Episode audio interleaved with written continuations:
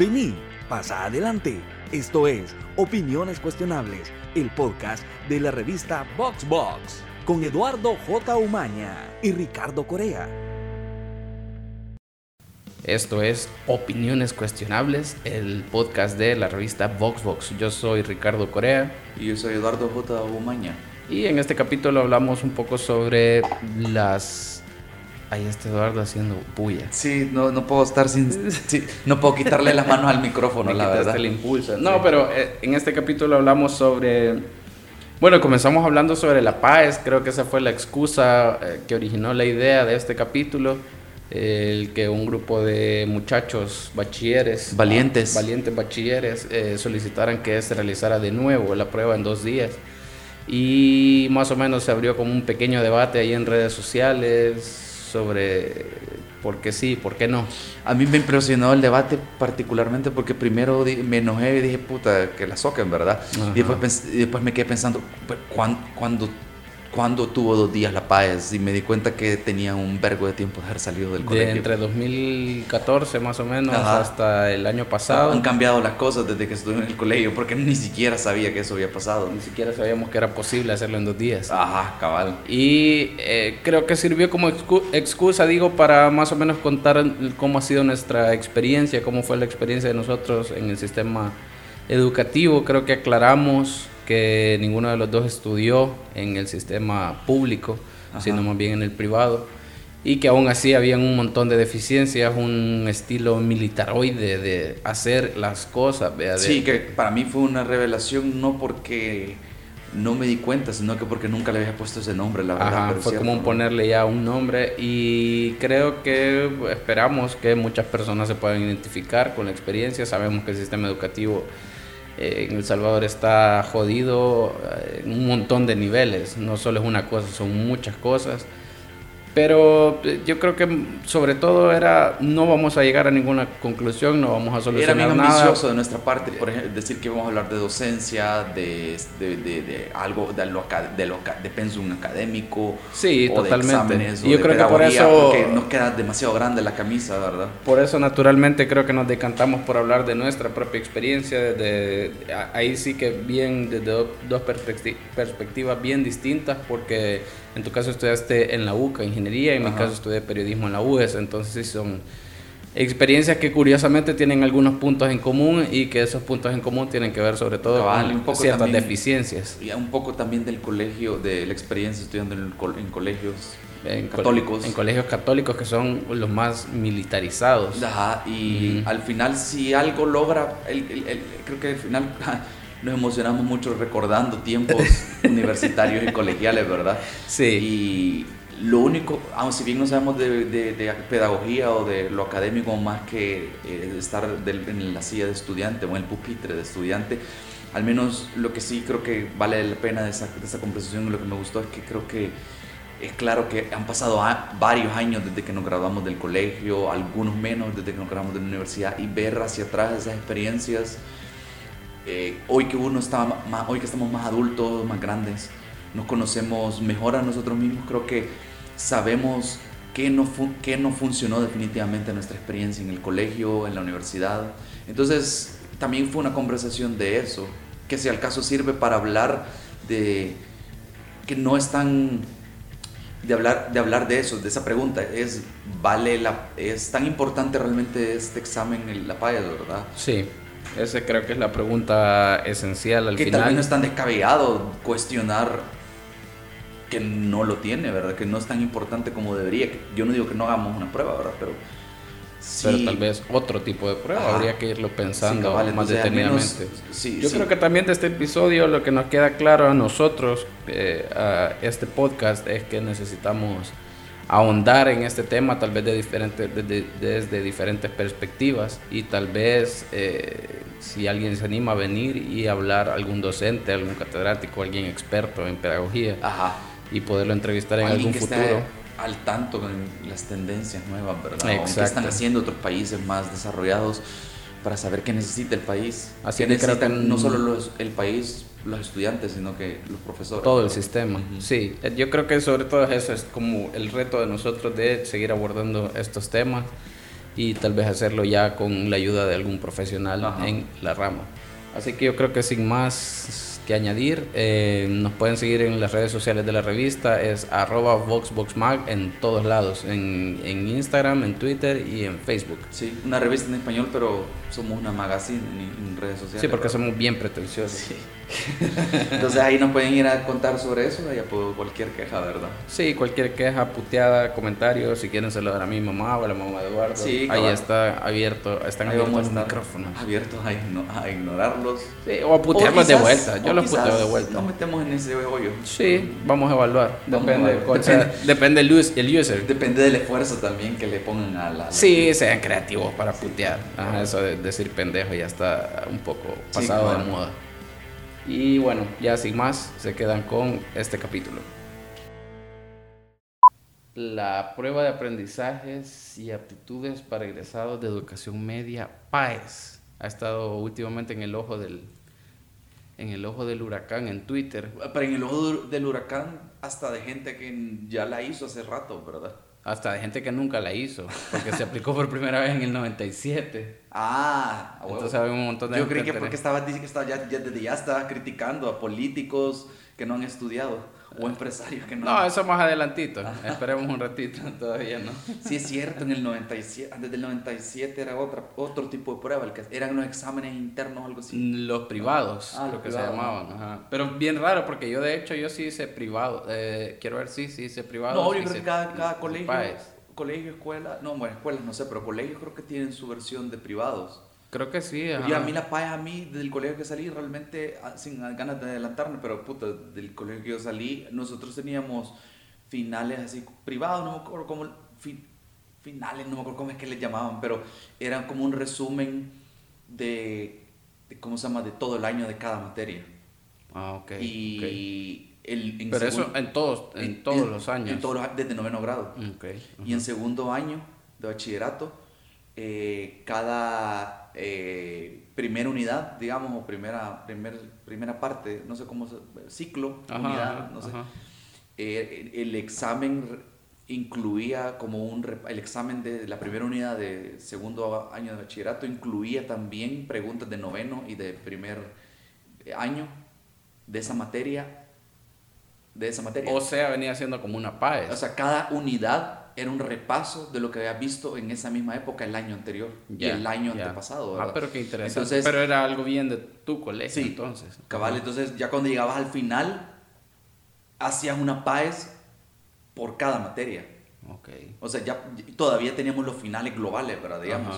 Entonces ya resumías todo lo que habías visto en bachillerato, básicamente. Entonces, casi que teníamos nosotros una página para, pero individual para cada materia. Pero servían para irte refrescando. No, o sea, mi, mi, punto es que cuando ya llegaba la PAES, a nosotros personalmente nos valía verga, la verdad, porque ya nos habían hecho tantos exámenes de repaso que la PAES era como... Pues sí, ya, ya lo tenían bien fresco. ¿verdad? Entonces, eh, desde ese punto de vista yo puedo criticar, por un lado, a la, a la, a la gente que a mí me pareció de entrada huevona, ¿verdad? Que está por... Bueno, pero primero hay que decir por qué estamos hablando de la PAE, ¿verdad? Eh, lo que sucedió fue que hubo una petición, bueno, no, antecedentes. En el 2014 se empezó a aplicar la PAES en dos días distintos. Yo creo que lo pudiste haber dicho de esa forma, fíjate.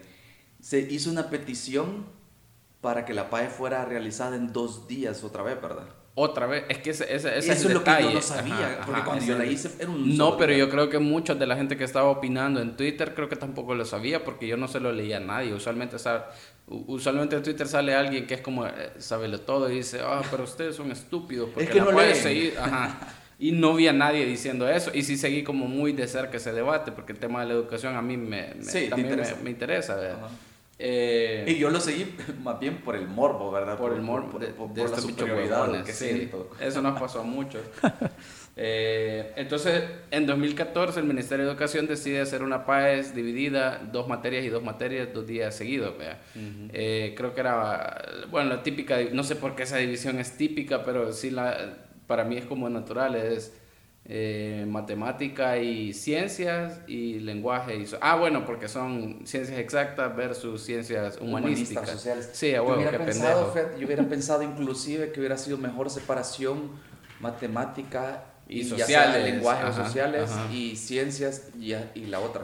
Porque así es más relajado, siento yo, hubiera sido más fácil.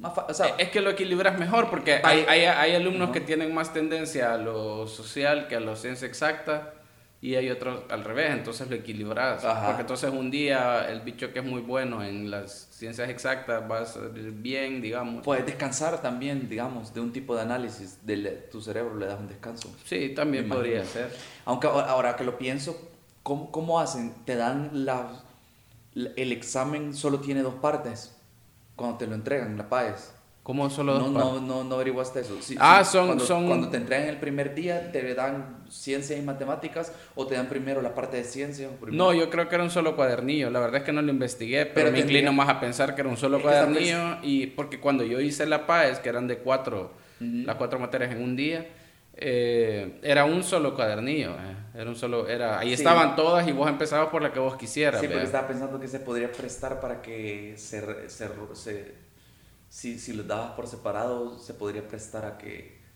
en algunos colegios lo dieran, no sé, si lo separás, no sé si se pone, si, es más, más, fácil que se cuele, cuele o se escape o se filtre ahí un una Puede ser, en teoría debería ser una prueba que viene a prueba de esas cosas. Quizás así lo voy a decir. Mira, si me dan matemática a mí primero, yo digo, no, yo quiero ciencias. Ajá. Yo ya hice ciencias cuando quizás el de la par no ha hecho ciencias. Entonces... Y le puedes ayudar. Que de hecho algo así fue como yo copié en esa, ¿Y como prueba. No sé si me voy a meter en problemas legales. Comenzando con la sinceridad, ¿verdad? Comenzamos el capítulo de una manera bien sincera. Eh, en realidad, y para ser más sincero, el día anterior me fui a la casa de un compañero a estudiar y terminamos haciendo cualquier otra cosa. No se le da, cuando vos la sacaste, era necesaria para, para, graduarte. Sí, ya, ya era, era obligatoria. Si la dejabas, dejabas esa Cuando yo la saqué, unos cuantos años antes, quizás, no era necesaria para nada, era un una vanagloria quizás, una medalla. sí, es que así comenzó. Ajá. O una medalla de la infamia si salías mal. Ok, ajá. Sí, porque para mí era, no afectaba en absoluto si, si la, la pasaba o no. Ah, no, para mí sí, si la dejaba, dejaba. Tenía que repetirla porque te dan como una o dos eh, repechajes más. Cabal, y en, este, en esta conversación, para empezar, primero descubrimos eso, de que estaban haciéndole en dos días la PAES. Desde el 2014, y fue hasta el año pasado, hasta, quiero ver, sí, el año pasado. ¿Cuándo fue que entró Sánchez Serén? A la 2014. 2014. Hmm. Y que también tiene mucho que ver porque Sánchez Serén había sido el expresidente de Funes, pero además el ministro de, de Educación, vea. De hecho, hubo, por aquí lo, por aquí lo, lo encontré, eh, hubo, bueno, solo para terminar este, este punto, fue este año con la administración de Bukele, la, la señora Carla Jananía de Varela, la actual ministra de Educación, la que decidió y anunció que iba a volverse a hacer en un solo día. Y a raíz de esa decisión fue que comenzaron eh, los bichos que lo van a hacer ahora a impulsar este, eh, esta campaña, voy a, decir, a movilizar, digamos, en redes sociales para que regresen a regresar a, dos días. Pero te quería mencionar algo sobre el tiempo que Sánchez Serén era. Sí, porque fíjate que, y de hecho me pareció curioso, porque investigando sobre eso fue. Ah, ajá,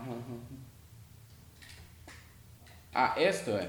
En el 2008 las autoridades educativas decidieron cambiar la metodología de calificación. Yo hice la, la PAES en el 2009, el año en el que entró Funes al poder. Eh, y lo que había pasado era que un año antes, todavía gobierno de, de quién, de Saca, ¿Sí? Eh, decidió cambiar la forma en la que se estaba, eh, en la que se estaba calificando la PAES. Entonces en el 2008 hubo un incremento respecto a otros años. Sí. Pero no fue un incremento porque la, la media, porque los bichos estudiaran más o salieran mejor, sino porque como que se modificó cómo se estaba evaluando. Eh, es decir, a la hora de evaluar fue... el, era más tranquilo. Puta, no, supongo, no, me dio un problema de como de... Ah, ya te digo. O sea, no era tanto la metodología de calificación... Tenía que ver con los percentiles, por cómo... No sé, es que... es que es que la, la nota, no, la, la, la, información que encontré no, no, no ahondaba en ¿Y será que está disponible? o sea, que podés averiguar cómo es que califican la PAES exactamente, porque yo me acuerdo que era un puntaje y yo tenía un puntaje extraño, que era como que el tope era como 1900, creo yo. ¿De, de, de qué? 1900 era el puntaje máximo de la PAES cuando yo lo... Eran puntos. Ah, no, a vos no te dieron nota, así. No, me dieron que te había una cantidad. Ahorita no me acuerdo. Pero yo, yo no me acuerdo exactamente. Pero yo lo que hice y lo que hicimos con mis compañeros fue sacar una regla de tres para saber más o menos cuánto era, ¿verdad? ¿Y cuánto tenía vos qué porcentaje, ¿Qué porcentaje había sacado? 1900 era un 10. O sea, si sacaba 1900 tenía 10, pero había gente que tenía 1900 y no era 10. No sé, hay que saber cómo. Yo no saber sé cómo, lo operaba. Ajá, porque el, ese año, el, uno, dos, varios de mis compañeros creo que sacaron 1900. Ajá. Pero uno fue el que sacó el 10 perfecto, creo yo, que fue al que le dieron. el, fue el primer lugar, creo que del país, estuvo en mi promoción. Un bachiller del, del país, algo así, creo que es el título. Porque que le dieron la beca. Ok, ajá. ¿Y beca para afuera? Sí, cabal, se fue chido. Ah, pues aquí está, mira, en. en eh, el en medio del revuelo que causó el primer gobierno del FMLN, eh, eh, justo así, en el, FML, el FMLN llega al poder en el 2009, en el 1 de junio. Sí. Y la paz El día que nuestras vidas cambiaron para siempre. El día que mi vida cambió para siempre, nunca volví a ser la misma. Y en octubre de ese año, octubre, noviembre, no sé cuándo, yo hice la paz. Fresquita, fresquita. Esa, Entonces, eh, el Ministerio de Educación, presidida por, por el entonces ministro Sánchez Serén, cambió la metodología de calificación bajo argumento de que las anteriores gestiones habían aplicado una curva que tenía como finalidad que la mitad de los estudiantes aprobaran el examen, independientemente de su nota real. Eso es lo que argumentó Sánchez en su momento. Ajá, el ministerio. O ministerio. o sea que saca, saca técnicamente, no solo fue un cambio de calificación, sino que era una manera de hacer ver, de inflar las notas. Claro, porque al final es un logro de él. Ajá, se, especula, o eso es, lo que, es la impresión que da, digamos. Pero, fíjate de que en la misma nota periodística que yo encontré, decía que el rector de la UCA, que en ese entonces era Tojeira, explicó que en 2008 se agregó 1.3 a la nota final, que fue de 6.16. Y que la calificación, o sea, estoy hablando de la nota global, eh, promedio real. Y que la calificación, o sea, SAC anunció que el promedio de la PAES en ese año había aumentado. Eh, y que el promedio de la PAES venía siendo como de 5.3, 5.4 en el 2008 el promedio de la paz a nivel nacional se, sube a 6.16, que es algo bien positivo. Pero Tojeira dice, no, pero le aumentaron 1.3. Y Tojeira yo creo que es experto en... es que la UCA también, es que la UCA tiene el contrato para, para ah. aplicarla y para... Ah, la, la, UCA es la que creo que imprime esas cosas y no sé si ellos son los que tienen que ver con la calificación también. Por las pruebas de... Para entrar a la, a la UCA son pruebas bien eh, son difíciles. sí, no, más que difíciles, están bien armadas. Pues. Okay, Son baterías bien diferentes, diseñadas. habilidades diferentes. Está bien diseñada la prueba, de lo que recuerdo. Sí, era una prueba, una, una prueba bien bien regulada, bien diseñada, se sentía bien pensada, entonces no me extraña, fíjate lo que me estás diciendo. Yo creo que ellos son los que tienen el contrato para hacerlo, el contrato Yo lo que te decía que la, la, expertise de Tojera, yo decía porque eh, él sabe perfectamente de curvas, porque casi que es conocido que en la UCA no hay curvas, ¿verdad? Ah, ok. Al menos en ingeniería no tiran curvas, entonces yo creo que quizás es... O sea, literal puedes dejar la materia por 5.9. Conocen muy bien de, de, de, eso porque, o sea, para, para lo conocen bien porque no, lo, no lo ofrecen en la boca, Saben, saben que es un beneficio. Saben cómo evadirlo. Que no sirve quizás, ¿verdad? Porque, bueno, no sé si sirve o no. Pero es que, va, ahí uno quizás me adelanto un poco, ¿verdad? Pero hablando un poco de la educación en general, hablando de, la curva, digamos. Ajá.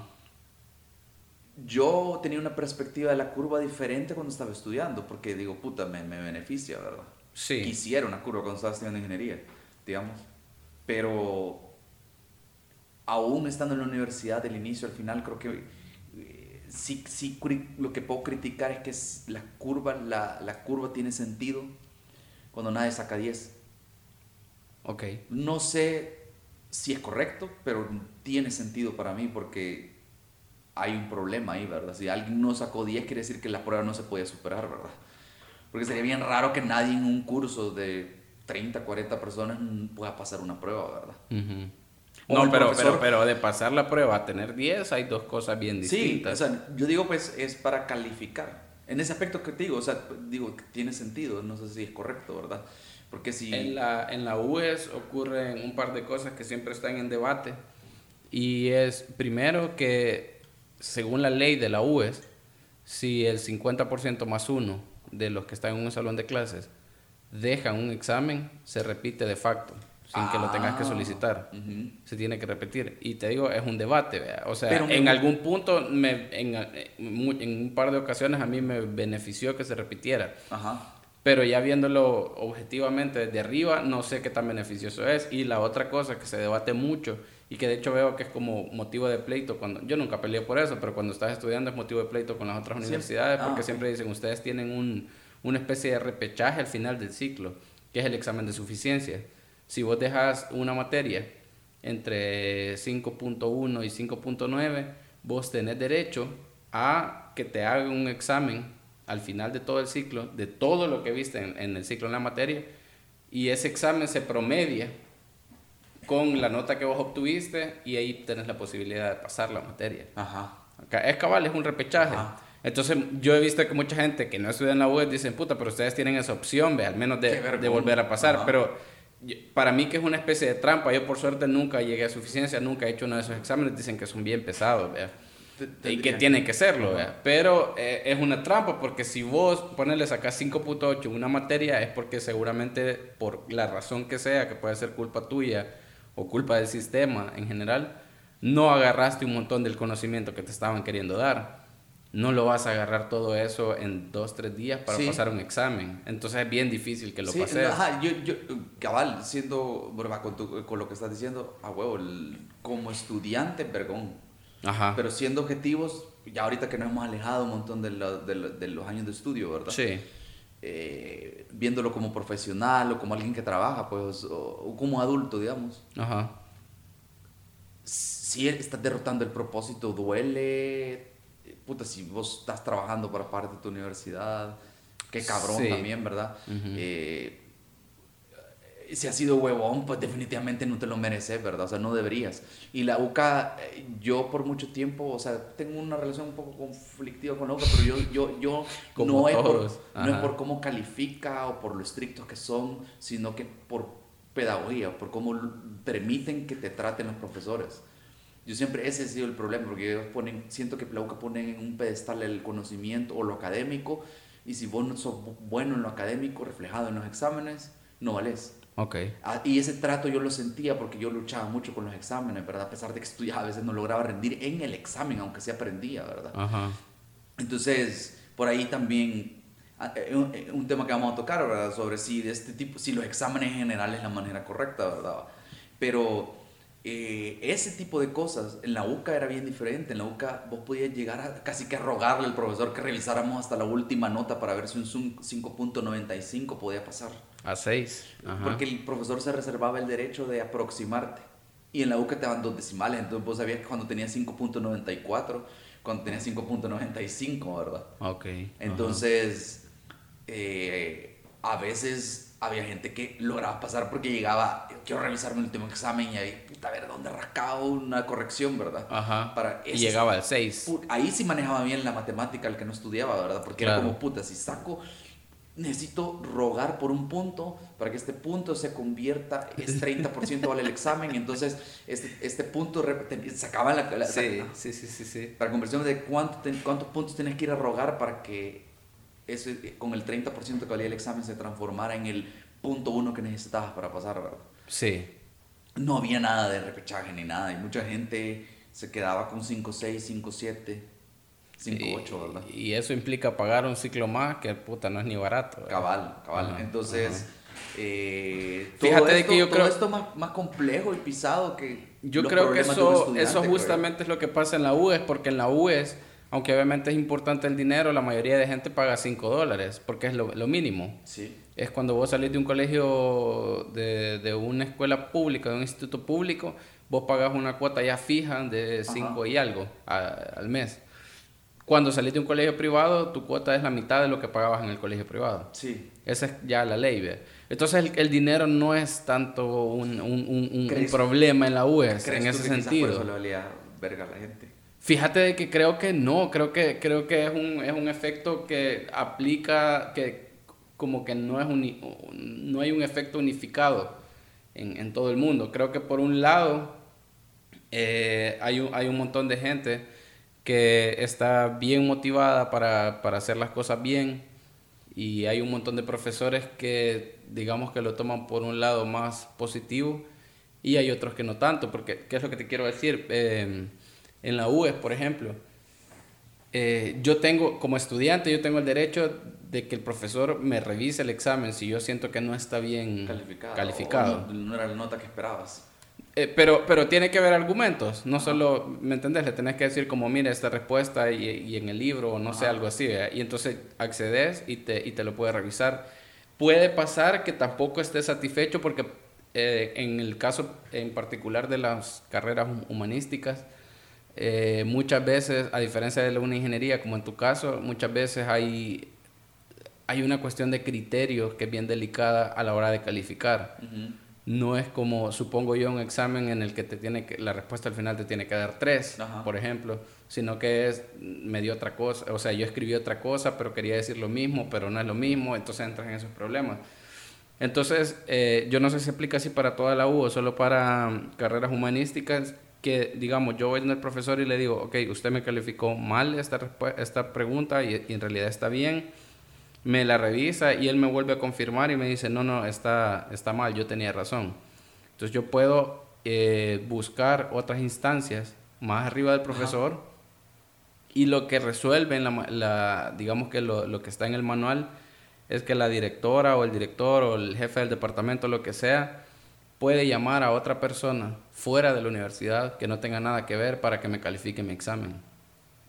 obviamente una persona experta en la materia, en lo que sea que se esté investigando, pero por decirte algo, si es algo de eh, una materia, por ejemplo, nosotros en periodismo llevamos una materia que se llama Movimientos Sociales en El Salvador, que es básicamente historia. Ajá si hay, hay un problema de criterios, ellos pueden llamar, por ejemplo, a alguien de historia directamente, de la carrera de historia, a que califique, porque es una voz autorizada y, no tiene voz ni parte. Puede ser más abierto el debate en una humanista o, social, si no estás hablando de un tema bien puntual, si, si más bien es de criterio la pregunta. Exacto. Ajá. Eh, bien puedes, si son buenos argumentando, puedes argumentar porque puedes ganarle incluso. Cambio, una carrera más de administración, economía, ingeniería, puta, ahí no puedes argumentar. Es, eh, estamos hablando de 10%, 10%. sí, no, la respuesta es 10, la respuesta es 5, 5.50, o sea, no, hay, no, no, puedo argumentar que es 3, ¿verdad? sí, no, ajá. Ajá, por eso te digo que yo creo que pasa, pasa mucho por todas esas cosas.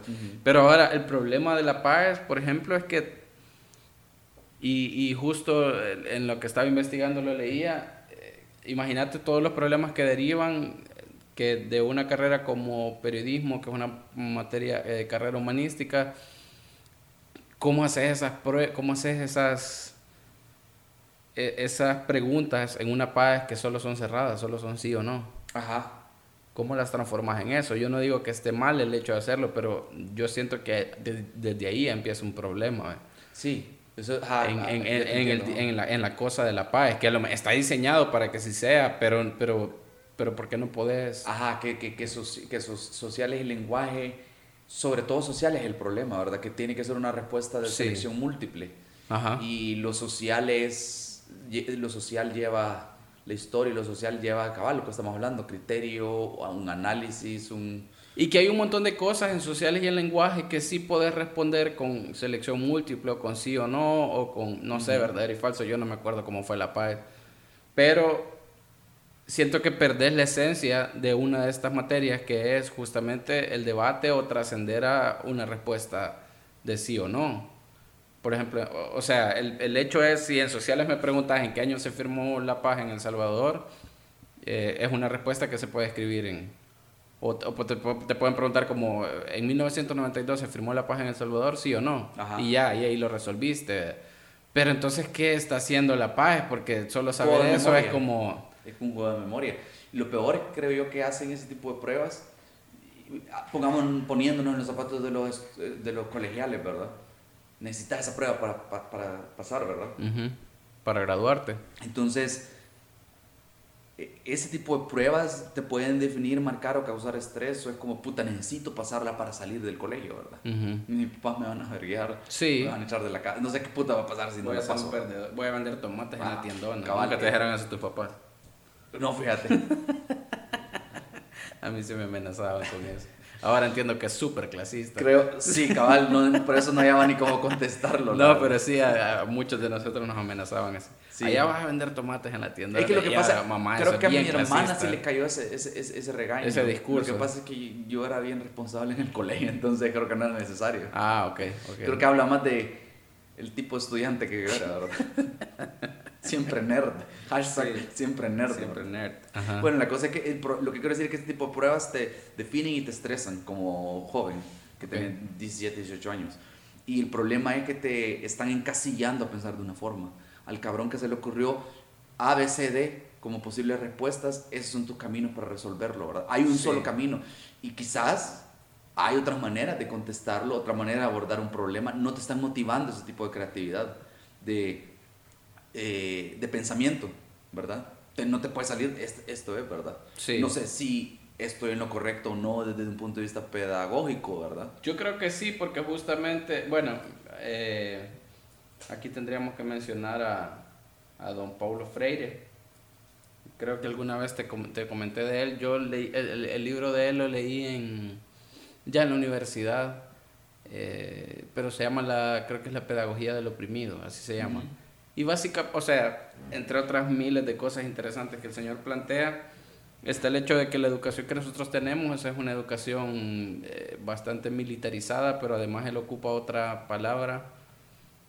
Eh, creo, que, creo que le llama algo así como educación bancaria, en el que básicamente eh, el profesor es como el pichel del agua y solo deja caer el agua y todos los estudiantes son como los vasitos, que solo te está llenando de eso.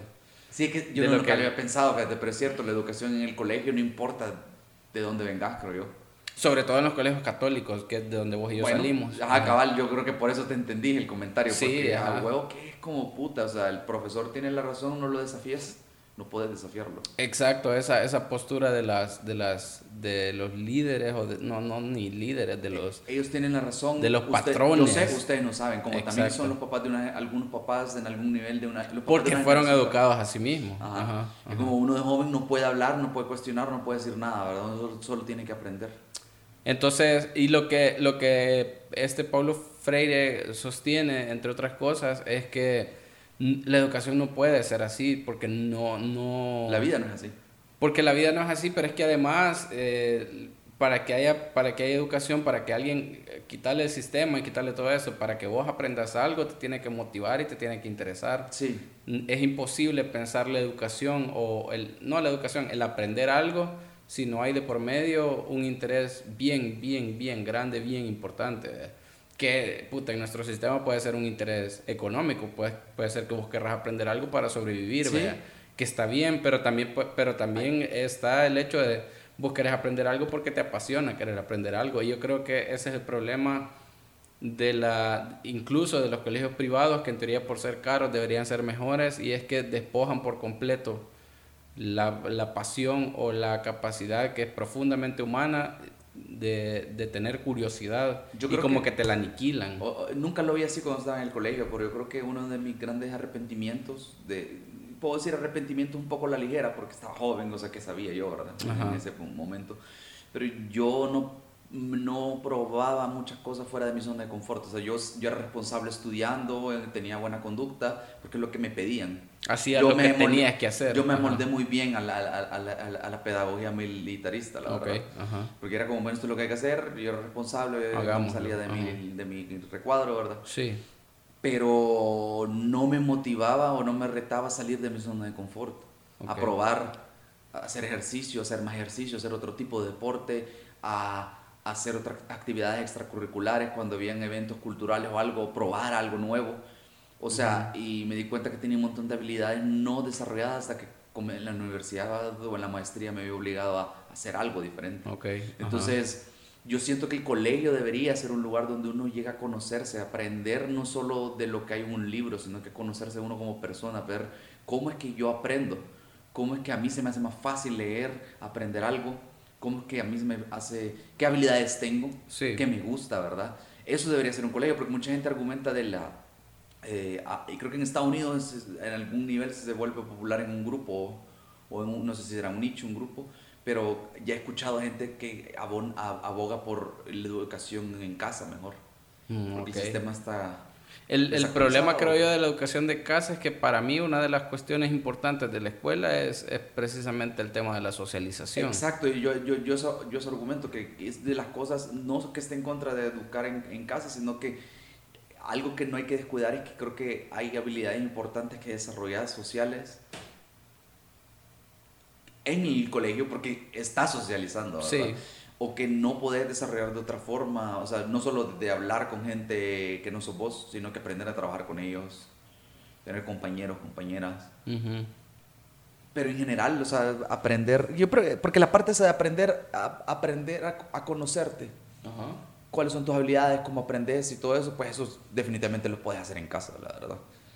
Pero es bien curioso ahorita que lo pienso que estamos yo, yo, yo fui algo duro con, con, con y, quizás todavía lo estoy siendo un poco, ¿verdad? Con todos los niños que están pidiendo que la paz sea de dos días otra vez. Ajá. Porque por un lado pienso en esa generación que ha tenido más privilegios que yo, porque ya están más jóvenes, ¿verdad? Y conforme, pues ellos tienen, han tenido más tecnología que yo, por ejemplo. Más opciones, digamos, en ese aspecto. Y se están quejando y yo no tuve la oportunidad de hacerla en dos días, digamos. Okay. Es bien fácil porque estoy más viejo, porque no tuve privilegios y porque yo no, a mí me tocó soplármela en un día. Y porque en la universidad vi cosas mucho peores que la PAES, la verdad. O sea, al final pasar unas cinco horas, cuatro horas haciendo la PAES es tranquilo con algunos exámenes que te ponen en ingeniería, ¿verdad? Entonces, quizás por eso, todos esos factores, digo, puta, no se quejen, ¿verdad? O sea, sóquenla ya, ¿verdad? Sí pero al mismo tiempo, eh, de manera hipócrita estoy realizando, que critico o cuestiono la pedagogía militarista. Ajá. Y yo le estoy diciendo a los bichos que se callen y que no se quejen, ¿verdad? Y que hagan las cosas como están mandadas a hacer, ¿verdad? Ajá. Que es justamente el esquema militar. Sí, cabal. Ajá. Es bien curioso, ¿verdad? Uno termina convirtiéndose. Fíjate que a mí, a mí me pasa que yo, yo sí...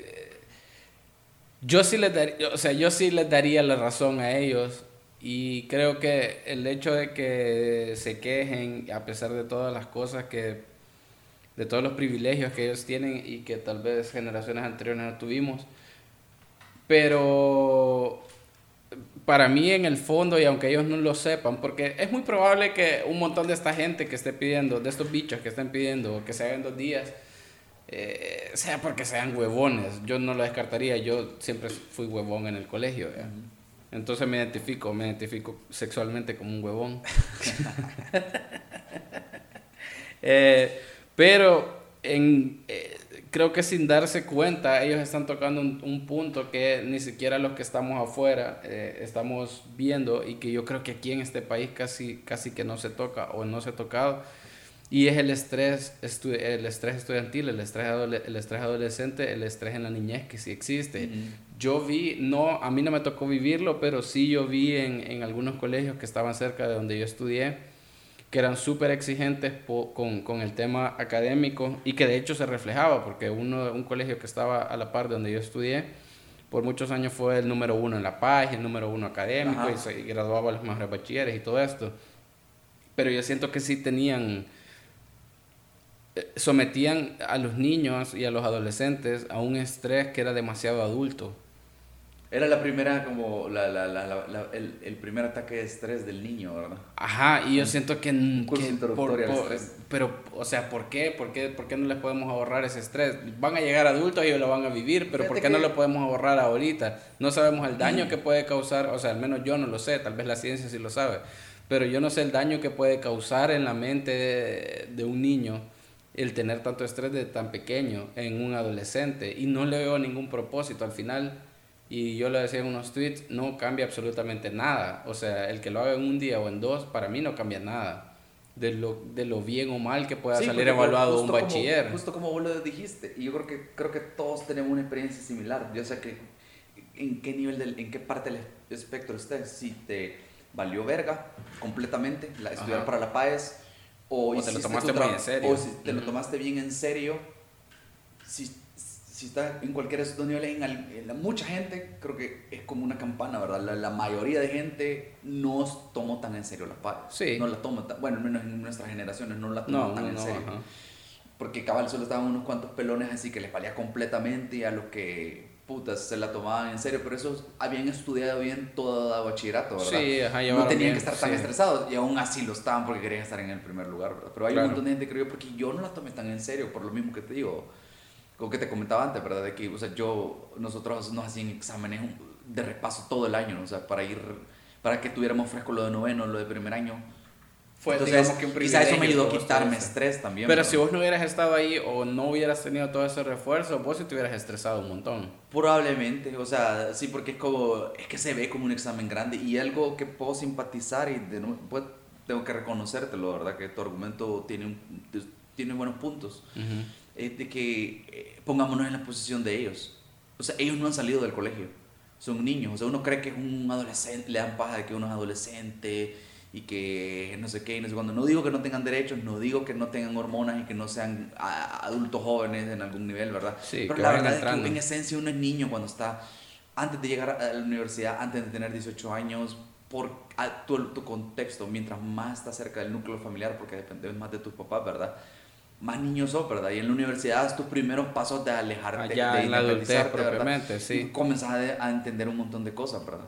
El colegio efectivamente sos un niño. Tu mundo es bien pequeño en el colegio. Sí. Entonces, tiene lógica de que ay, a un montón de jóvenes les abrume esto, ¿verdad? Siendo el abogado del diablo, ¿verdad? Porque yo estoy seguro que hay un chingo de estos bichos que son unos huevones, o sea. Yo sí, yo los defiendo, yo, yo defiendo a los huevones, pero más allá de eso, eh, eh, ese es mi punto, que en esencia no va a cambiar nada, que lo hagas en un día o que lo hagas en dos no nos va a afectar y eso en nada como sociedad y no le va a afectar. lo dijiste, el, el, examen de la, de la UES. El examen de la UES como... ah, sí, el...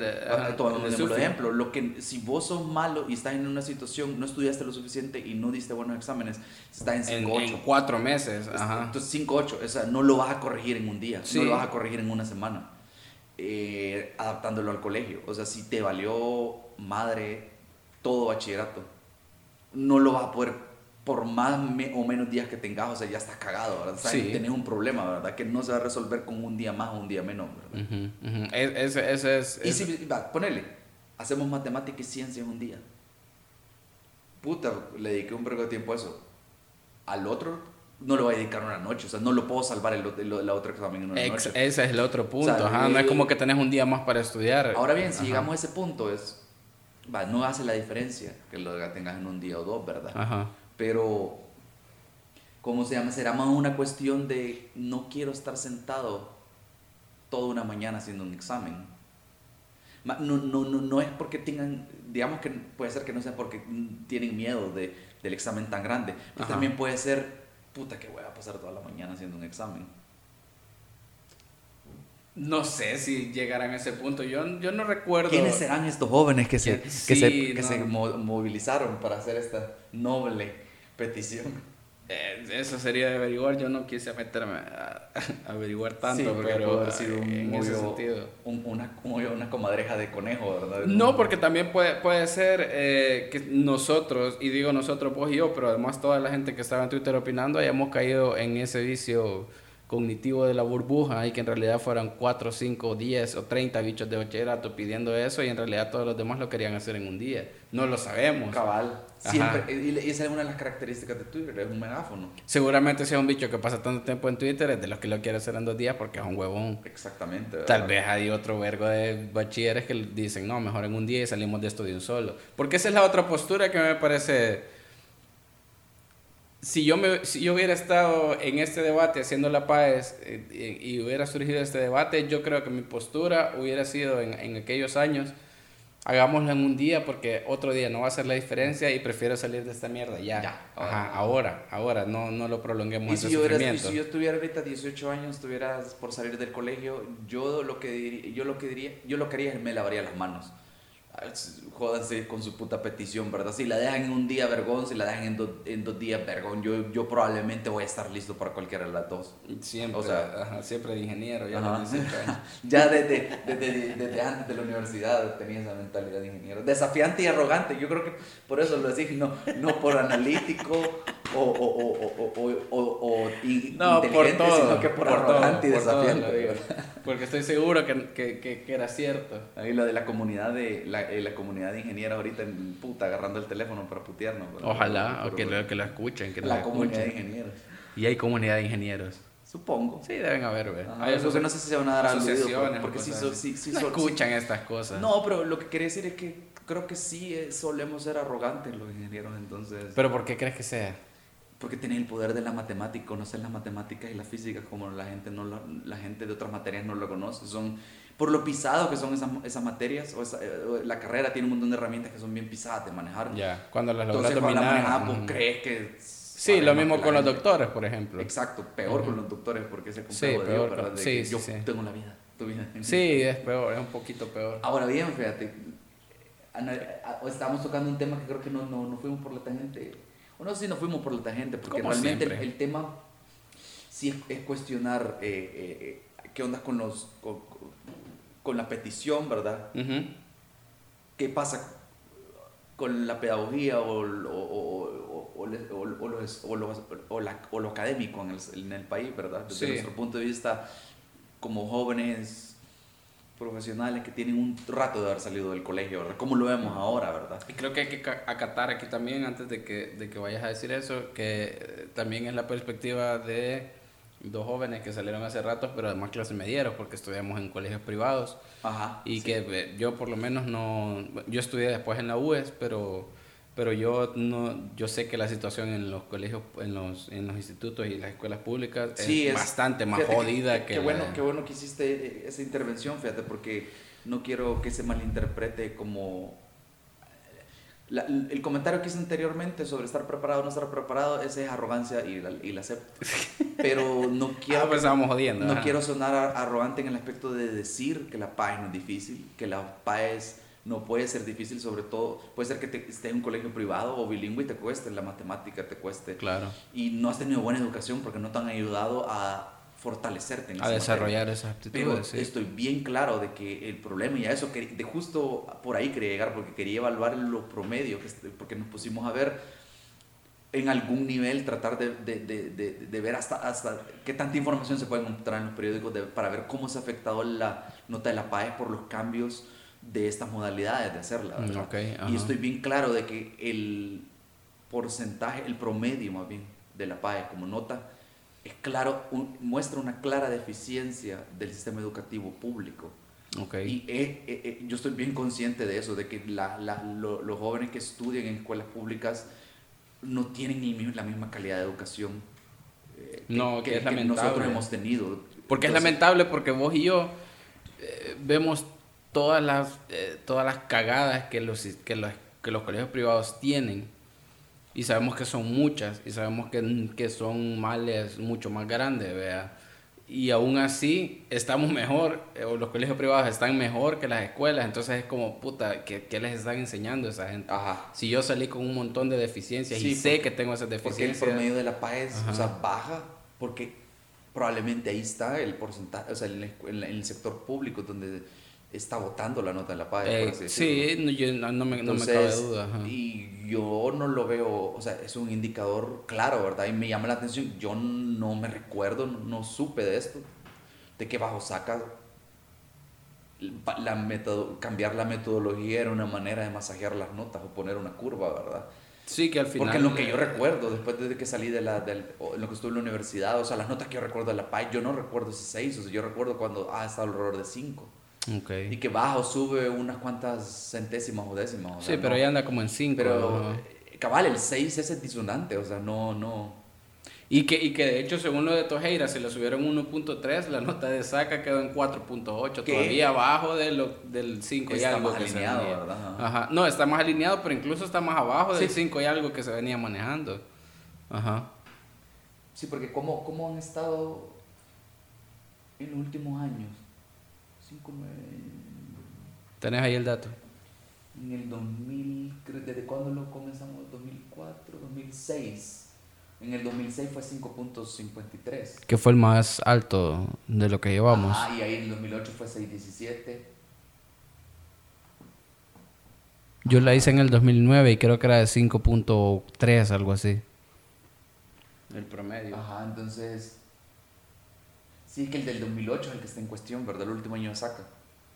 Sí, ese fue, ese es el que, al menos el, que yo encontré que, que, que sí lo y hubo, hubo otro escándalo antes en el que me parece que fue en el ya te digo, en el y que en su momento parecía bueno, fíjate que o sea, que, con la esperanza que Funes vendió y o que representó, digamos, teniendo a Sánchez Serén que era un excombatiente, o sea, uno de los no, ex, o sea, excombatiente, pero quiero decir un dirigente de los de los originales del frente, ¿verdad? era el momento del frente finalmente de estar en, la presidencia, ¿verdad? Sí. Y Sánchez Serén en ese momento no era una burla que fuera un profesor, sino era como un profesor que luchó, ¿verdad? Esa es, la impresión que tengo de Sánchez sí, no, totalmente, totalmente. hace 10 años. O sea, Sánchez Serén es como, este es el gobierno del cambio, le estamos vendiendo y, esperanza. Y, además de todo es el gobierno que le va a apostar fuerte la educación. exactamente, soy, o sea, un profesor que quiso cambiar el país porque estaban mal las cosas, ¿verdad? Y, se tomó las armas porque creyó que esa era la opción. Sí. Y hoy él va a ser el ministro. Cabal es bien cagado de la risa saltar al, cuando él fue presidente y ver cómo se desempeñó como presidente y te deja claro, si así fue como presidente, que era un puesto más importante, entre comillas, ¿verdad? Ajá. Es decir, puta, que la educación sigue siendo una mierda aquí en el país y él fue ministro el término anterior, puta. Y, y ojo que, que cuando fue presidente por los primeros años, creo yo, tenía en la Asamblea Legislativa la cantidad de votos de su partido para hacer cosas interesantes, igual que igual así le tocó a Funes también. Ajá. Llegaron al Ejecutivo y no es porque obviamente el Ejecutivo no, es, no toma decisiones absolutas. Sí, pero tenían mayoría en la asamblea para promover este tipo de cambios que puta, otra vez, yo sé que no son fáciles, yo sé que no les va a cambiar nadie de un día para otro, ni los vamos a pero ni siquiera pusieron como la base de, vaya, de aquí en adelante empecemos a hacer las cosas bien, ni siquiera fue eso, entonces sí, ahí por ahí viene también un poco la decepción, creo yo, de, de, de, de, lo que representó el FMLN, en particular en el tema de educación. Y ese era la, la, el, otro, eh, lo otro que te quería contar. En el 99 se robaron la prueba, se, se, se difundieron. Eh, ah, era la ministra de Educación Evelyn Jacir de Lobo, no sé si te acuerdas de ella. Sí, sí, me acuerdo. Creo que compitió para, una, para la alcaldía de San Salvador también o alguna cosa. No, no me acuerdo por qué, pero me suena a ella, fíjate, recuerdo la cara. La cosa es de que sí hubo, se abrió una investigación en la que incluyó varios trabajadores de la imprenta de la UCA, porque es lo que te digo, creo que ahí se imprime y no sé qué. Porque sí, eh, Evelyn Jacir de Lobo decía que no, pero el propio día de la, del propio día de la paz, cuando ella andaba como recorriendo los centros educativos y todo, un periodista así de televisión le dijo como, mire, se ha filtrado la página, y dijo, no, que aquí no sé y le dijo, sí, aquí está, y se le enseñó. Eh, Qué vergüenza, o sea que le dijo, o sea que se le acercó y le dijo, ya se filtró y ella dijo, no es posible. Ella dijo como no, y, no, aquí está, ahorita está trabajando en el faro ese, de seguro. A saber. o sea, porque suena como bien, no lo mencionan, bien incisivo el, el, reportero, puta, pareciera, puta, hace 20 años, ¿verdad? Bueno, dice, es que no me acuerdo dónde lo saqué, creo que fue El Salvador, no, de la prensa gráfica. Y entonces fue un periodista de la prensa gráfica. Yo creí que era de tele. El caso es que se, se, filtró ese año y yo he escuchado anécdotas de gente que dice que la terminó en media hora, los que ya lo tenían, ella la tenía filtrada. que se pasaron también de, de estúpidos, ajá, porque yo me hubiera quedado ahí unas dos, tres horas. Hacer el show, tenés que hacer el show. No, pues sí, ajá. Bien vergón, bien vergón es ironía, ¿verdad? Bien vergona, porque eh, tienen memoria para aprenderse las respuestas, pero no memoria para estudiar, ¿verdad? O sea, no tiempo para estudiar. Creo que ese es el reflejo de lo que pasa es de que pasas toda tu vida académica, o la mayoría de nosotros pasamos toda nuestra vida académica desarrollando ah, algo así, no sé si así se llama, pero algo así como la memoria a corto plazo. Porque a mí me pasó incluso en la U. Yo estudiaba para un examen un montón. Para pasar. Y, ajá, y, y, en el, ya en la U ya tenía un poco más de conciencia de, puta, estas cosas están interesantes, mi carrera tiene cosas interesantes, vea, pero era, me hacían la prueba y el día siguiente, nada, vea Entonces me volví a hacer ese examen y lo, aprobaba con cero porque no me acordaba de nada. porque creo que de alguna forma estoy programado para estudiar y aprender de esa forma. no, no se queda nada. Entonces es mucho más fácil aprenderte algo para cumplir un, requisito, para sentarte a hacer algo y luego olvidarlo que aprender algo para tenerlo en, en la mente todo el tiempo. Y ahí es donde cabal, ese, ese sistema militarista, ¿verdad? De aprenderte esto, porque si es no sirve, porque es más probable, creo yo, que aprendas algo que tú veas que tiene una aplicación práctica en tu vida, que sirve para algo, para ver para qué puede servir el, conocimiento. O sea, y más que conocimiento. ¿En qué lo puedo emplear? Es aprender a analizar. Porque yo una vez te decía que a mí me parece, va, yo en el capítulo anterior, creo que fue, en el anterior fue que hablamos del musote, Ajá, sí, donde yo reconocí con una gran franqueza que a mí me olía vergas sociales en el colegio. O sea, ya venía con una mente bien matemática, bien de física, química, ¿verdad? Y esas materias o no me gustaban o yo las veía de menos o qué sé yo, qué curioso, qué paradójico, curiosamente me di cuenta que sí tengo un montón de habilidades humanísticas y, humanistas y sociales. Sí. No las desarrollé quizás porque los profesores no eran buenos o porque quizás no tuve la motivación, ¿verdad? Pero yo siento que a como a mí me dieron sociales era aquí está la historia de El Salvador. Vamos a leerla, vamos a leer este pijo de historia, porque hay que conocerla.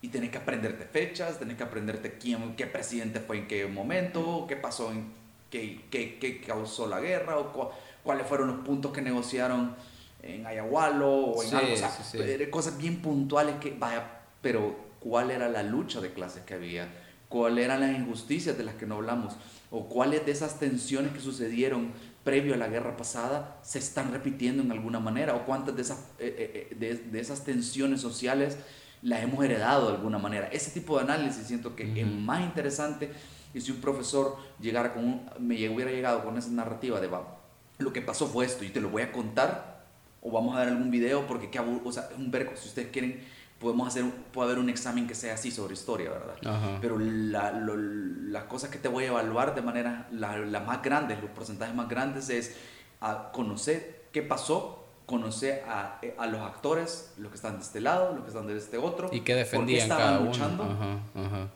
qué desató la lucha de ellos y cómo terminó, qué, qué aprendimos de eso y qué podemos aprender o cómo lo podemos contrastar con lo que está pasando ahorita. Y luego decidimos cuál de los dos bandos. Y eso me da herramientas para agarrar, o inclusive el profesor hasta podría decir, mira el debate político que está pasando en Twitter sobre este tema.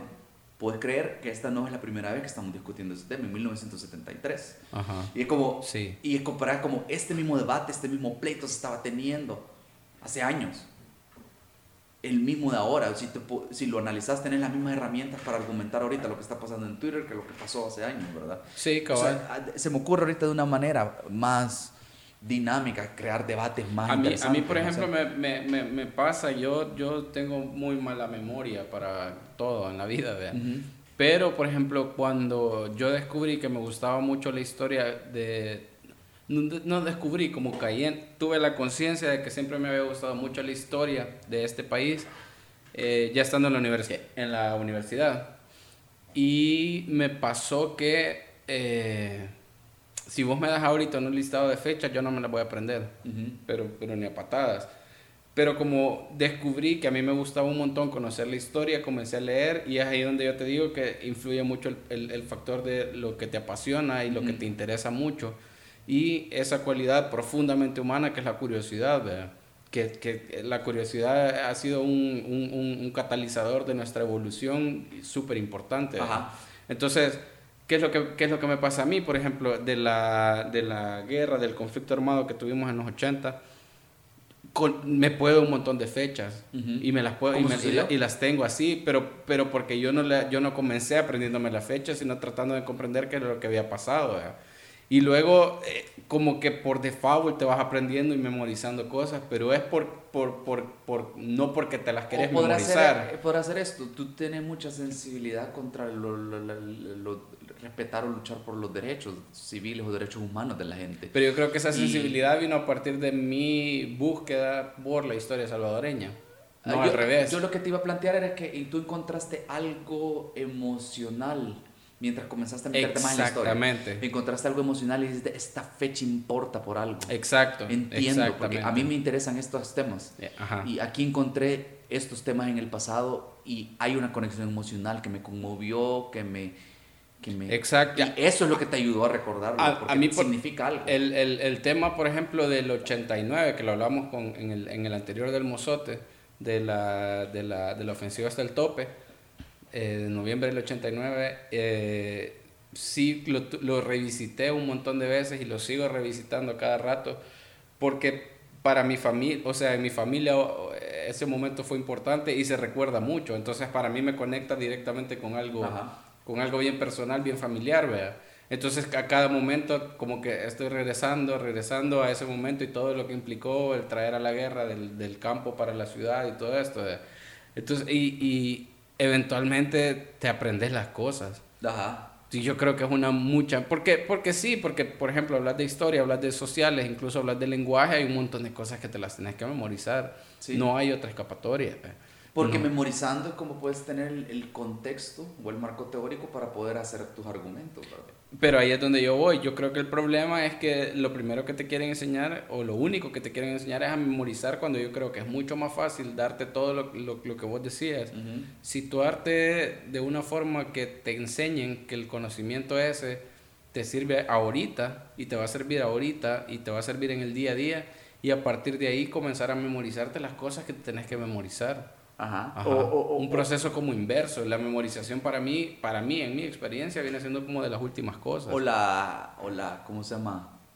Porque al final del día eso pasa. En, la universidad a veces a mí no me dejaban llevar una, alguna hoja con fórmulas. Las tenía que saber, ¿verdad? Y, que, yo creo que era una pendejada, porque yo creo que lo que el profesor quería, si era de matemática o física o la materia ya de ingeniería, lo que creo que querían decir era que vos sos ingeniero, vos deberías agarrar, ser capaz de agarrar el concepto, por ejemplo, en la, en la, en la fórmula de Newton o, no, no, no ocupamos la, la, de Einstein, pero es un buen ejemplo.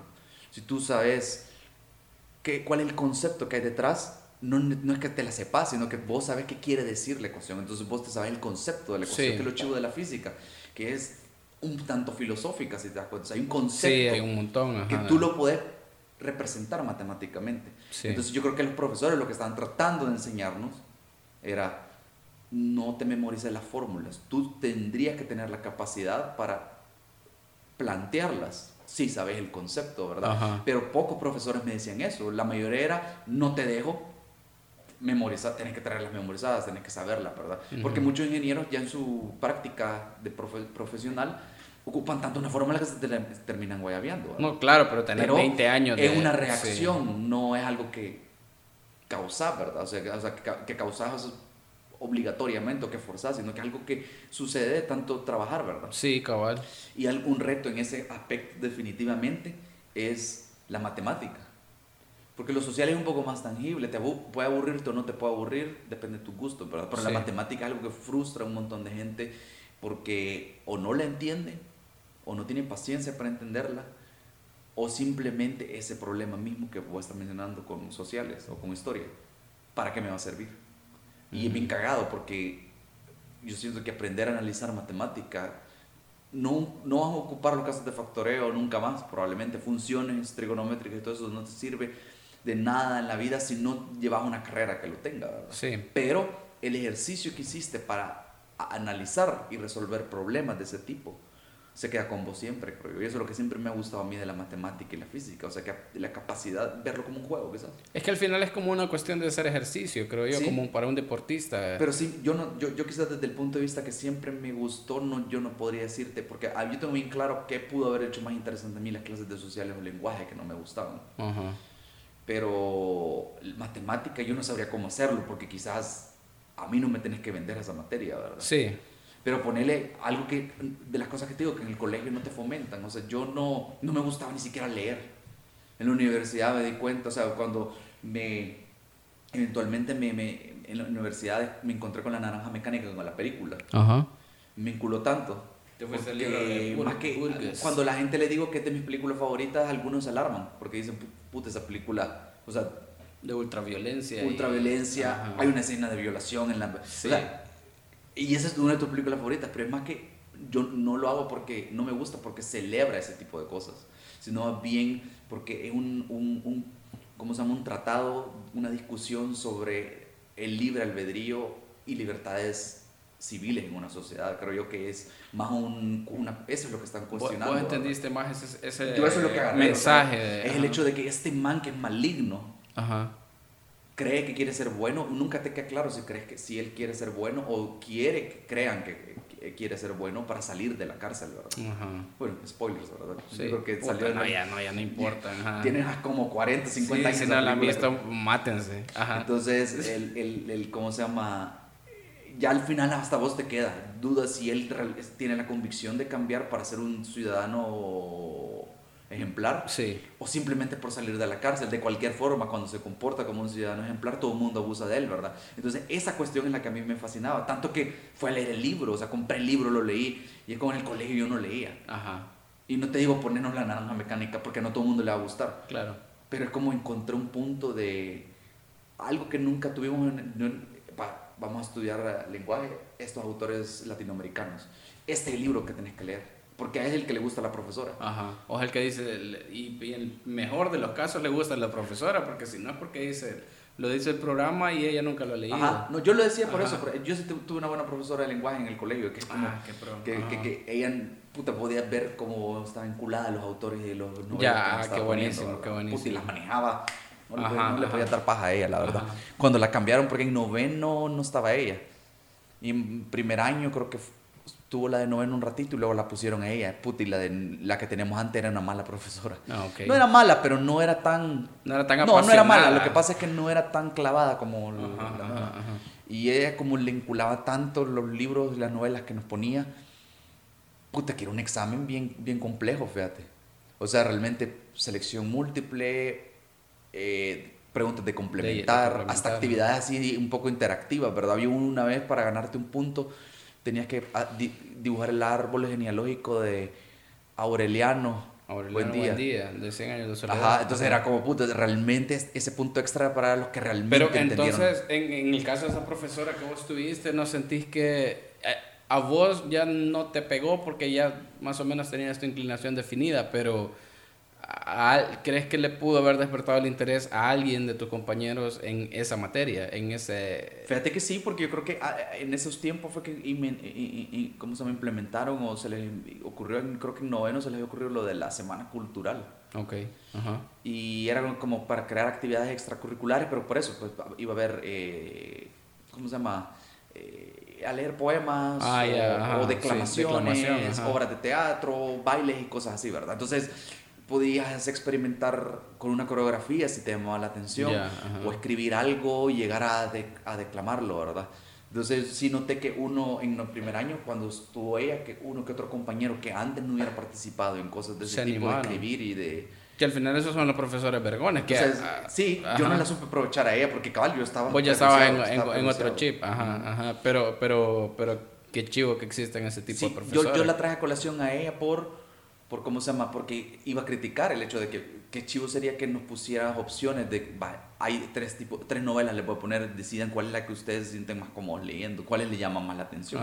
Pero realmente mejor me retracto y viendo cómo tú reaccionaste a eso, con tu experiencia de profesor de lenguaje, quizás también hay que hablar de que e, ese es el punto quizás, que para que la experiencia de aprender sea mejor, y no lleguemos a este punto de tenerle miedo a un examen como la PAES, el aprendizaje no tiene que verse como algo aburrido o algo obligatorio o algo impuesto de una manera militarista, sino que tiene que ser algo que conecte contigo en algún nivel y no va a conectar igual para todos los alumnos.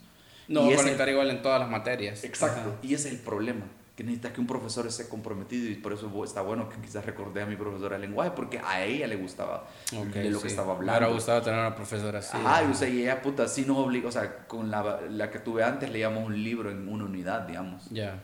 Pero con esta leíamos a veces hasta tres. Yo de lenguaje tuve un profesor que, ojalá que nunca escuche esto, pero se, se dedicaba a hablar de cualquier otra cosa, de, de esos profesores. El típico. El típico, pero eh, yo realmente no sé si era parte de alguna estrategia extraña pedagógica o no sé qué, porque yo recuerdo que sí conocí mucha literatura salvadoreña a través de él, pero no, no porque la diera en la clase, sino porque él de repente llevaba los libros. No, él llevaba los libros y eran como una trampa, eh, como, como, como eh, digamos, cazar a la gente, porque llevaba libros y de repente medio los comentaba y habíamos algunos a los que nos, nos despertaba la curiosidad como, ay puta, quiero leer de, qué está hablando. Eh.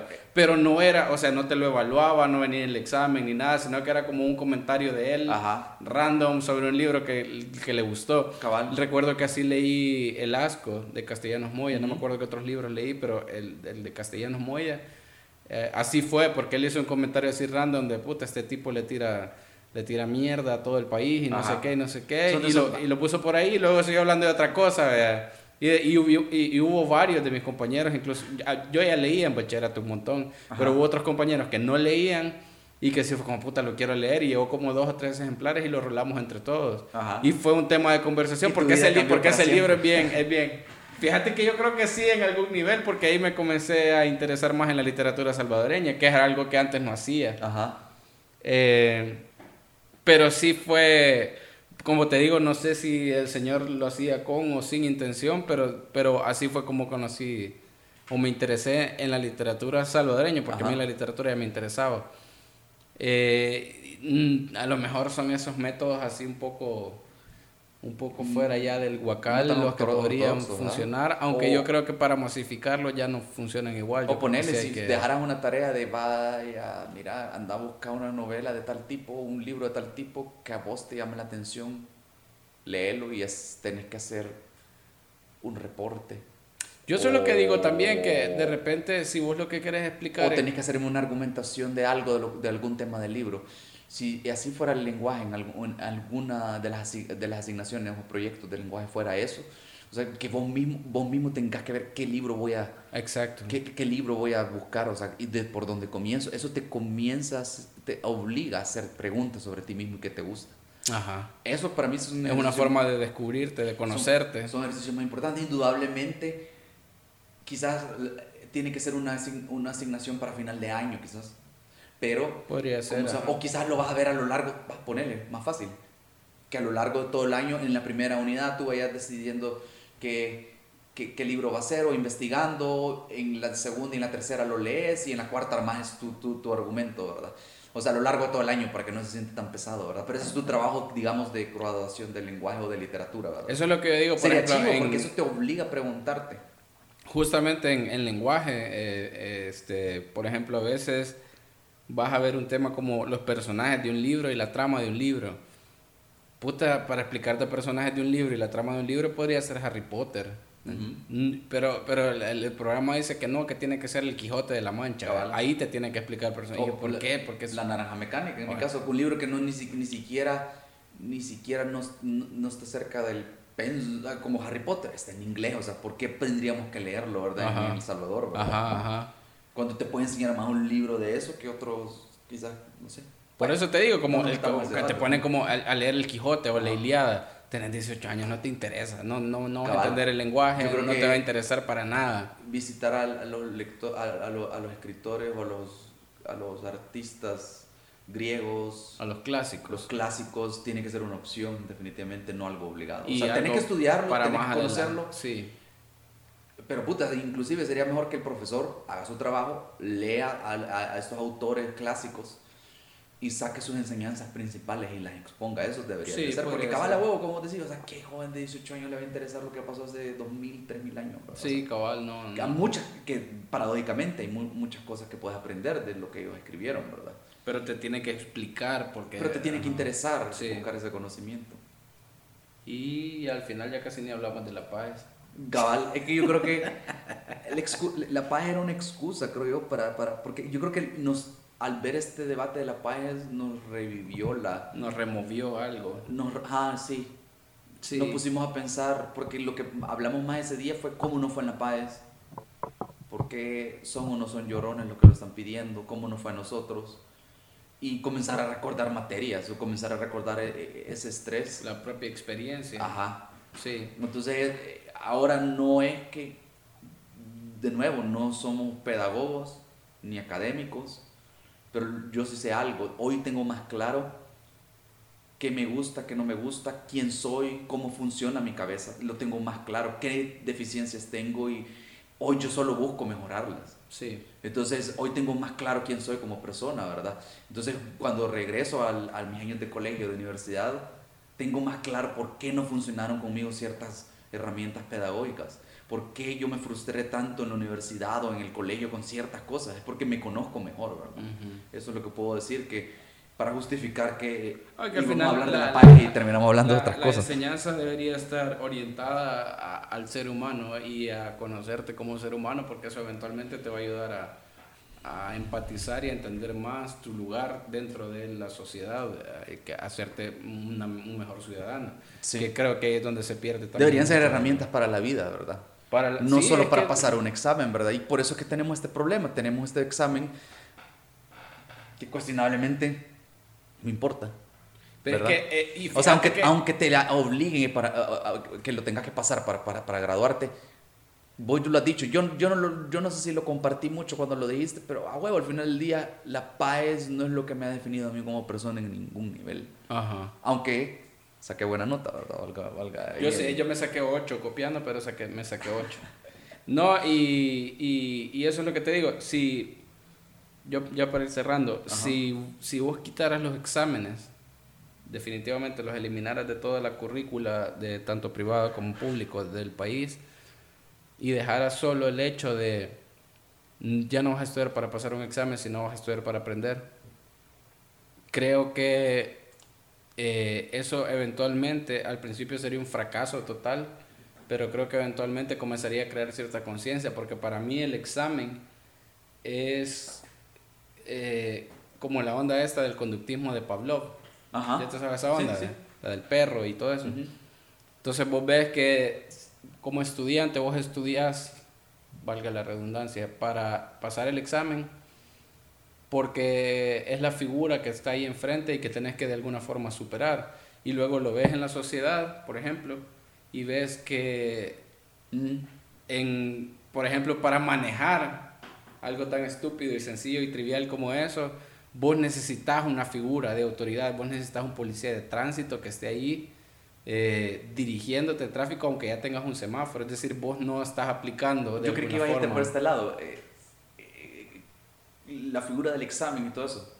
Tienen que poner un examen también para obligarte a que vos conozcas las, las leyes de tráfico, las leyes más allá de porque no pero mi punto es de, que o sea para que vos hagas las cosas bien te tienen que poner esas pruebas porque nunca porque nunca te nunca te nunca te programas para aprender algo para crecer para crecer pero pero es que además para que las cosas estén bien para que para que todo salga bien, porque vos te tenés que poner las leyes de tránsito porque tenés que manejar bien porque puta no querés causar un accidente, pero no, las tenés que aprender para pasar un examen primero y luego para que no te pongan una multa. Ajá, y haciéndolo de esa forma yo siempre he creído que eh, todos los males del Salvador se pueden resumir a mira cómo maneja la gente. Sí, es un buen ejemplo. Si, si la gente lograra que los salvadoreños promedio manejáramos mejor, y no, no, no, no, vamos a meter ese tema porque yo tampoco cómo voy a proponer Todavía, simplemente puede ser otro tema. Eh, pero es como si, logras crear la, la motivar a la gente obligarla que maneje mejor probablemente vas a cambiar un poco de cómo analizan o piensan verdad también. Sí pero yo creo que es un es un es justo lo que estás diciendo pero al contrario ah, a la inversa tenés que empezar a enseñarle a la gente cómo analizar mejor y cómo entender mejor y luego eventualmente vas a mejorar cómo conducen. Sí, porque yo creo que ahí está el problema, este como nos han enseñado el colegio, como nos han enseñado, como, más que las pruebas, es como nos han enseñado, así es y así tiene que ser. Y la vida no es así, o sea, la vida, el mundo ha cambiado por la gente que no se ha quedado con ese así son las cosas. Los que han buscado otra manera han desarrollado habilidades mentales que les han llevado a descubrir los inventos que han cambiado el mundo, ¿verdad? Entonces yo creo que como, genera, como población nos hace falta cabal lo que vos decís, de que nos comiencen a motivar más a aprender por aprender. Por, por, por, por a descubrir esa fascinación y la curiosidad. Por conocer, Exacto. tener curiosidad, por, porque eso te amplía el criterio, ¿verdad? Ya estamos hablando como viejo cerote, Así que ya es hora de... Ya es hora de, ya es hora de ya, despedirnos ya, sí, porque sí, ya una no. señal clara, ¿verdad? Sí, ya sí. viejo cerotismo, ya no. Adiós. Esto fue Opiniones Cuestionables, el podcast de Voxbox. Ya estuvo. Esto fue Opiniones Cuestionables, el podcast de Voxbox. Hasta la próxima.